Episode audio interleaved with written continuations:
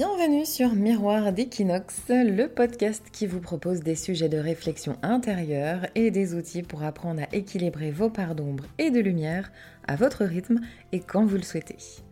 Je suis Hermance Lemel, hypnologue, communicante, écrivaine, et le fil rouge de ces différentes facettes, c'est de vous aider à toujours mieux communiquer avec les autres et surtout avec vous-même. Ici, vous trouverez des discussions sur les différents types d'ombres. Vous savez, ces trucs euh, un peu sensibles ou les casseroles qu'on traîne depuis longtemps, en général pas facile à gérer. Et je vous amène des pistes pour les traverser. Alors attention, alerte rouge, ce podcast parle de trucs pas toujours simples à entendre. Hein. C'est là pour vous aider, mais c'est ok si c'est pas ok pour vous. Dans ces cas-là, mettez une bonne musique à la place et savourez le fait d'avoir respecté vos limites intérieures. Pour ceux qui restent, voici donc l'épisode 7. Nous allons parler douleur et vu mon état d'esprit, je peux déjà vous annoncer que je vais probablement dire beaucoup de gros mots. Mes excuses donc par avance pour mon langage sans filtre. Je vous invite à mettre des bips à la place de tous les gros mots que vous entendrez si vous savez déjà que c'est pas dans vos habitudes. Et parce que vous le savez, hein, pour assumer mes parts d'ombre et de lumière, ce podcast n'est pas édité, vous m'avez donc spontané et sans bip Nature peinture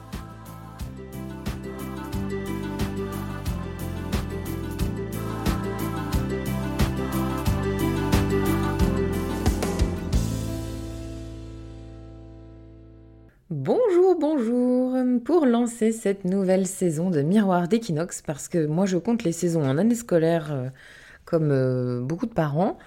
Donc pour démarrer cette saison, nous allons parler d'un sujet qui me touche de très près, de l'intérieur même, la douleur. Alors vous le savez, si vous avez suivi les épisodes précédents, j'ai connu des moments physiquement assez compliqués ces derniers mois, ces dernières années même. J'ai été opérée deux fois en, 14 mois.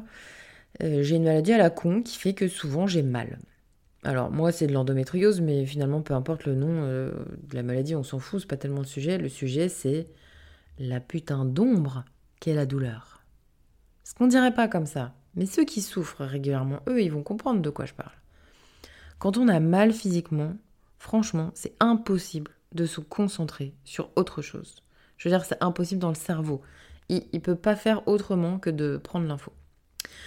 Bon, alors je, fais des raccourcis parce qu'en vrai, le cerveau, lui, il prend pas l'info-douleur. C'est. Allez, je vais passer en mode frais déjà vie deux secondes. Imaginons vous vous blessez. Les nerfs de la zone réagissent, envoient des impulsions électriques au cerveau via le système nerveux central pour prévenir qu'il se passe un truc pourri. Donc en gros, le système nerveux central, c'est le facteur et il apporte un courrier au cerveau. Et le cerveau, il a des bonnes manières, euh, il envoie donc une réponse à cette info. Il ne sait pas faire autrement. Et donc la première réponse, bim, le système d'alarme se met en route. Et là, deux grands cas de figure. Soit le cerveau répond par un réflexe, genre il enlève tout de suite la main de la plaque brûlante, ou alors il perçoit un danger immédiat beaucoup plus grand et il va oublier momentanément la douleur euh, pour s'enfuir je, vois souvent des, cas de blessés euh, militaires qui ont réussi à marcher ou courir alors que, euh, je sais pas, pour un, il avait une balle dans la cuisse et pour l'autre, il avait une balle dans l'épaule. Euh, bah là, le cerveau s'est pas dit Oh mon dieu, j'ai trop mal à la cuisse ou à l'épaule. Il s'est juste dit Barre-toi vite, on ne veut pas crever. Donc il se passe des choses au niveau du ressenti, mais aussi au niveau émotionnel. La douleur, en fait, elle a deux parties. Et, donc ça, ça, a été euh, démontré hein, par des IRM, ça, touche plusieurs zones du cerveau en même temps. Donc quand tout va bien et que vous avez mal, enfin non, du coup, ouais, bon du coup ça va pas hyper bien, mais bref, dans des conditions normales quand vous avez mal, le cerveau réagit sainement et selon les situations. Là où ça commence à déconner, c'est dans le cas des maladies chroniques, parce que on s'est rendu compte, enfin du coup pas moi, parce que je suis pas chargeur au CRNRS, mais euh, tout ce que je vous partage, ça vient d'une publique que je vous mettrai dans, les liens du podcast. Donc, on s'est rendu compte que eh ben, pour les douleurs chroniques, pour les, malades qui ont des douleurs chroniques, eh ben, ça fonctionnait pas pareil la douleur. C'est plus le système nerveux central qui envoie des informations euh, de problèmes, c'est carrément lui le problème. c'est lui qui déconne. Là, les gars, le facteur est bourré, il est tombé dans les temps et il amène des lettres toutes mouillées, toutes bizarres qu'on n'arrive pas très bien à comprendre. Donc, il amène son info bizarre, là, le, système nerveux central euh, un peu amoché. Et du coup, ben, le cerveau, il est tout déstabilisé, puisque le, système nerveux central, le facteur, c'est un mec important. Donc là, le voir euh, qui part en cacahuète, ben, le cerveau, il capte pas bien, quoi. Donc ça le touche encore plus. Donc la partie émotionnelle de la douleur, sur, l'IRM, encore une fois, hein, on, touche une zone plus grande de manière plus intense. Euh, sur les douleurs chroniques que sur les douleurs euh, qu'on appelle aiguës, donc des douleurs qui arrivent juste comme ça de temps en temps. Alors, euh, pourquoi je vous raconte tout ça? Parce que j'ai pas l'intention de, devenir chroniqueuse pour ces pas sorciers. bah parce qu'en vrai, des fois, moi, j'en ai ras le cul d'avoir mal. Des fois, j'en ai ras le cul d'avoir eu de l'espoir et de voir que finalement, ça revient toujours. Et des fois, j'ai juste envie de me laisser aspirer par l'ombre j'ai plus envie de me battre contre un truc tellement plus grand que moi. Je, en plus, je le sens, hein, parce que mes réactions, je, vois bien qu'elles sont disproportionnées. Euh, quand on a une douleur chronique, on connaît très très bien son corps et ses ressentis. Et, c'est assez bizarre de voir qu'on a une douleur que intellectuellement, peut-être on qualifierait à 3 ou 4 sur 10, mais que dans le ressenti émotionnel, on est, on est à 14 sur 10, quoi, ou 15 sur 10. C'est juste l'enfer. Là, euh, il n'y a plus de corrélation entre le ressenti et l'émotion, c'est plus équivalent ou proportionnel. Et c'est très très déstabilisant. Puis alors moi, pour qui mon cerveau est à peu près le truc le plus important de mon corps, euh, c'est hyper déstabilisant. Ça me fout le moral à zéro. Euh, je suis au troisième sous-sol au fond à gauche. J'ai le cafard et puis je sais plus quoi faire. En fait, j'arrive plus à lutter contre ma douleur. Ah, je sais pas si vous entendez les petits oiseaux. Eh ben, grosse coupe, les gars, c'est normal. C'est normal. Ce n'est pas possible d'être constant en termes d'humeur. Franchement, les gens qui sont d'humeur égale, je sais même pas si ça existe pour de vrai. Euh, souvent, j'ai plutôt l'impression que c'est une façade polie ou, pudique derrière laquelle euh, il y a tout un tas d'émotions.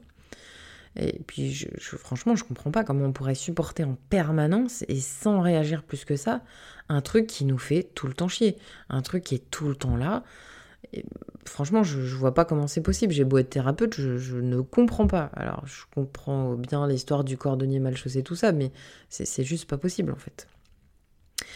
C'est un peu comme les gens qu'on aime, bah, dans l'autre sens évidemment, mais les gens qu'on aime, on est content d'être avec eux, on partage des moments euh, chouettes, on rigole, on échange des confidences, des moments plus complices.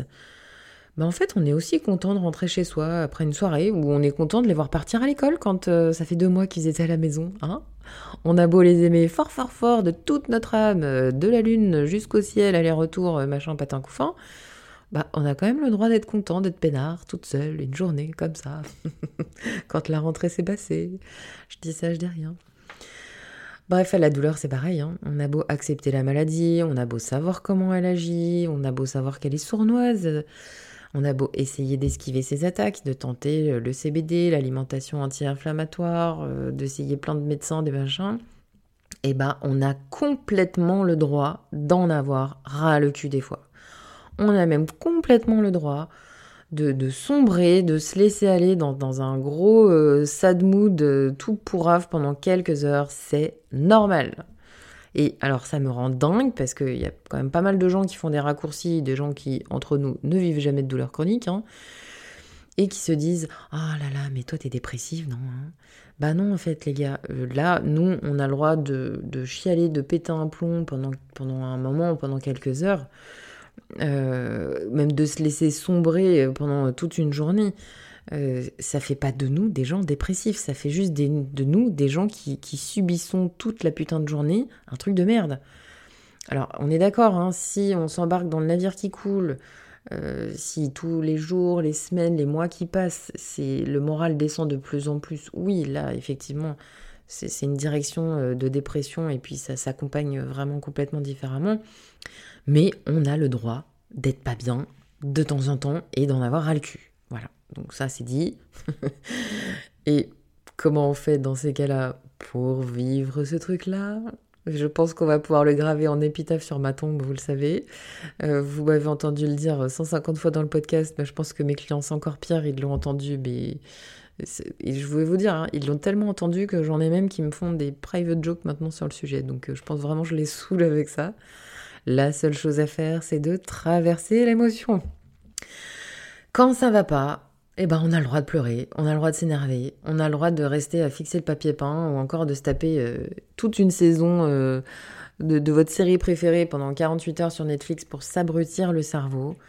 On accepte ce qu'on vit, on accepte de pas être Wonder Woman pendant les 24 prochaines heures. Et puis votre entourage, bah faut qu'il accepte aussi en fait, hein, pas trop le choix. Donc on change le programme des vacances, euh, on, bosse pas ou on va chez le médecin si on n'a pas le choix de, si on peut pas aménager son emploi du temps on s'arrange pour les enfants et on prend soin de soi. Parce que comme on ne peut pas agir sur la partie sensorielle, par exemple, moi j'ai des lésions d'endométriose, euh, je ne peux pas les enlever. Hein. Enfin, si, on essaye, mais elles reviennent toujours, ces petites connasses. Euh, mais je pense aussi à la fibromyalgie, par exemple, qui là agit carrément sur, sur les nerfs. Puisqu'on ne peut pas agir sur la partie sensorielle, alors agissons sur la partie émotionnelle. Donc, première étape, on accueille l'émotion, on la vit, même si on en chie, on s'autorise à pleurer, à se lamenter, à râler. Sais pas si vous vous rappelez le premier épisode sur les émotions, hein, mais on reprend notre cycle de l'émotion. On accueille.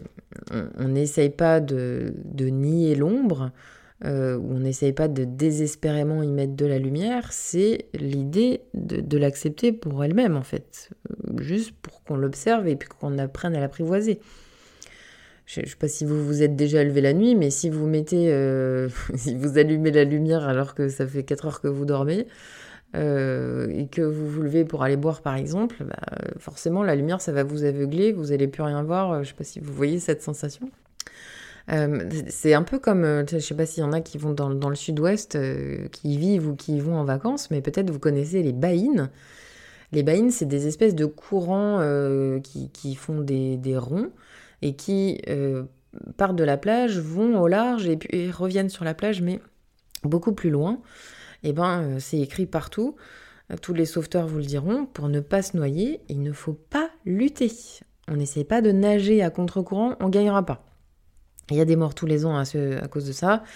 Euh, le, vrai truc, c'est de se laisser porter par le courant, même si ça n'a pas l'air d'être une bonne idée au départ. Eh ben, on se laisse partir vers le large parce qu'on sait que le courant nous ramènera, alors peut-être 300 mètres plus loin, mais il nous ramènera à la plage et surtout il nous ramènera vivant. Donc quand je me lève la nuit, bah, c'est pareil, en fait, hein, j'allume pas. Euh, et je vous avais sûrement dû tous faire ce test.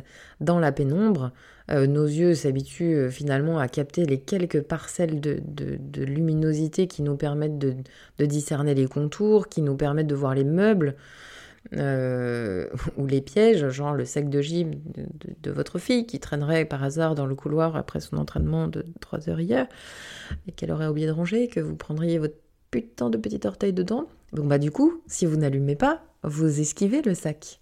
Et quand vous restez dans le noir, et eh ben vous pouvez tout à fait retourner dans votre lit sans vous exposer le petit doigt en étant sereine et sécure. Donc et eh ben la douleur et l'émotion qui va avec, on fait pareil. Quand on a déchargé, quand euh, voilà, dans le cycle en fou, où ça redescend et que on peut remettre de la cognition, de la pensée, vous vous rappelez, alors on va commencer à chercher des moyens de traiter la réaction émotionnellement disproportionnée de la douleur chronique.